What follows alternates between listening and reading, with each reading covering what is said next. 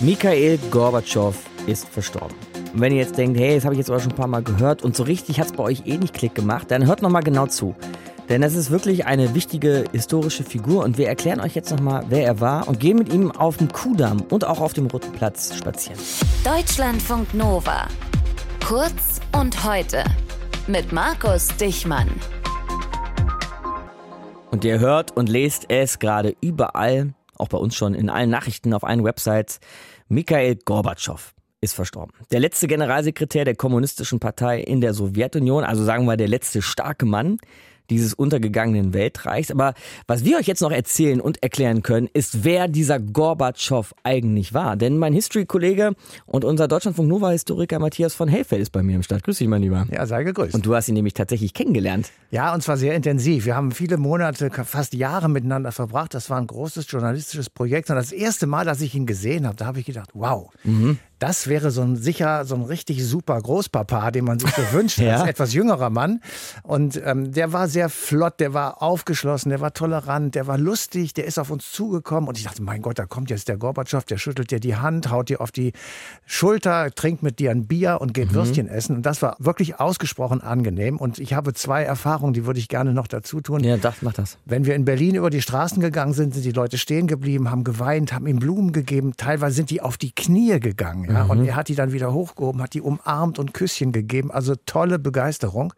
Und wenn du auf dem Roten Platz mit ihm gestanden bist, dann haben die Leute ausgespuckt und sind weggegangen. Und äh, wow. dann konntest du sehen, wie ihn das wirklich auch geschmerzt hat. Mhm, ja, das ist natürlich ein guter Hinweis auf sein politisches Erbe. Ne? Lass uns mal über diesen Politiker reden der ja nie das Ende der Sowjetunion wollte. Ne? Er war schon überzeugter Kommunist, könnte man sagen. Das war er und er war auch nie, er wollte das Ende nicht, im Gegenteil, er wollte das Ende abwenden. Er hat es in den letzten Monaten seiner Regierungszeit äh, auch versucht. Er ist dann aber gescheitert an mehreren inneren Widerständen, die Wirtschaft darunter gegangen. Es gab die alten Kommunisten, die alte Garde, die geputscht hat im Sommer 91 und versucht hat, ihn abzusetzen. Und es gab dann eben den Widerstand der russischen Föderation beinahe, könnte man sagen, nämlich von Boris Jelzin, der mhm. der starke Mann dann in Russland war. Auch Nationalist war, ne? Der dieses Russending. Er wollte den Russ, wollte. ja, er hat das Russending nach vorne gezogen und die beiden haben sich dann gebettelt am Schluss äh, der Regierungszeit, also Ende 91 mit dem schlechteren Ende für Gorbatschow.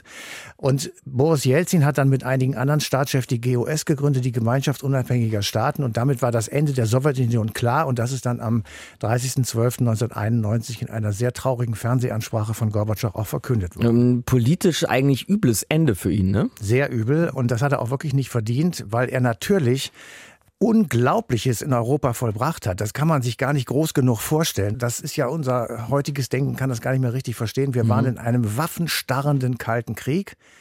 Auf der sowjetischen Seite lagen Tausende von Atomwaffen und riesige Panzermengen etc. etc. Das gleiche war auf der westlichen Seite und man drohte sich jeweils den, ich sag mal, zehnfachen Overkill an. Also man konnte sich gegenseitig zehnmal umbringen und das mhm. hat unglaubliche Angst verbreitet und das ist eben mit ihm sozusagen beendet worden. Was würdest du sagen, für uns in der deutschen Geschichte ja ganz wichtig, was war seine Rolle in der Wiedervereinigung?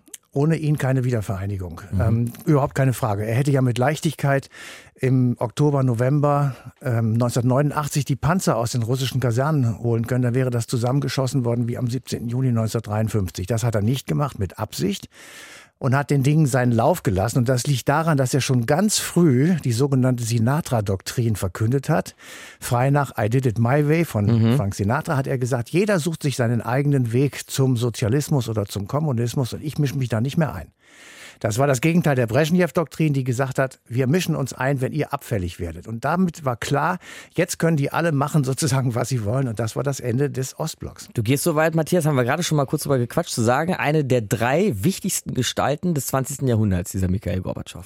Ja, ich gebe zu, das ist ein bisschen verkürzt. Da gibt es vielleicht noch ein paar andere wichtige Gestalten, ja. aber das waren die drei herausragenden. Hitler, Stalin, Gorbatschow. Mhm. Hitler und Stalin haben den Kontinent verwüstet, wenn man mal den Ersten Weltkrieg sozusagen als Urkatastrophe noch dazu nimmt, an dem die beiden nicht beteiligt waren. Aber Gorbatschow hat eben das wieder sozusagen repariert, wenn man es mal mit einfachen Worten beschreibt. Er hat also Wunden zugeschüttet, die durch diese beiden Kriege, aber eben vor allem auch durch den Zweiten Weltkrieg entstanden waren. Und dadurch haben zum Beispiel wir Deutschen unsere Einheit wiederbekommen.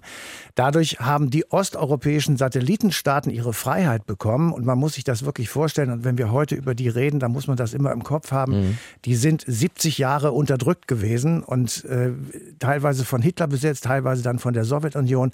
Und die sind eben dann durch ihn frei geworden. Ob er das so gewollt hat und so vorausgesehen hat, das ist eine ganz andere Frage. Heute, weil du gerade von Spannungen sprachst, haben wir die wieder, äh, mindestens ja. Spannungen ja, zwischen Russland und dem Westen, wenn man das mal so vereinfachen will. Hat er sich dazu irgendwann mal geäußert, wie ja. sich das Verhältnis so entwickelt hat? Ja, also ich habe das sogar selber mitbekommen, weil wir auch teilweise westliche Staatsmänner besucht haben, die ihn wirklich teilweise abfällig behandelt haben. Und er hat uns dann immer gesagt, das war damals auch so.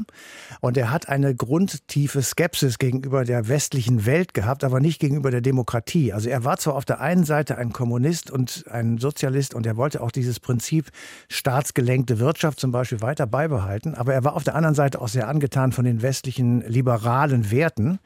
Er war so eine Mixtur, kann ich mal sagen. Und der Westen hat ihm das nicht tatsächlich wirklich abgenommen. Also sie haben mhm. gesagt, das ist der große Mann, lass es uns versuchen. Das hat Hans-Dietrich Genscher gesagt. Aber sie haben ihm nicht genügend geholfen. Hätten wir ihm mehr geholfen, hätte er die Wirtschaft vielleicht besser in den Griff bekommen und dann hätte er vielleicht auch mehr Unterstützung beim Volk gehabt und dann wäre er vielleicht auch um dieses, finde ich jedenfalls, sehr unwürdige Ende herumgekommen. Danke dir, Matthias. Sehr gerne. Mikhail Gorbatschow, verstorben. Wir haben euch erklärt, wer dieser Mann war, was ihn zu einer der wichtigsten Figuren des 20. Jahrhunderts gemacht hat und wie das war, zum Beispiel mal mit ihm über den Roten Platz zu schlendern oder auch über den Kudamm in Berlin. Deutschlandfunk Nova. Kurz und heute.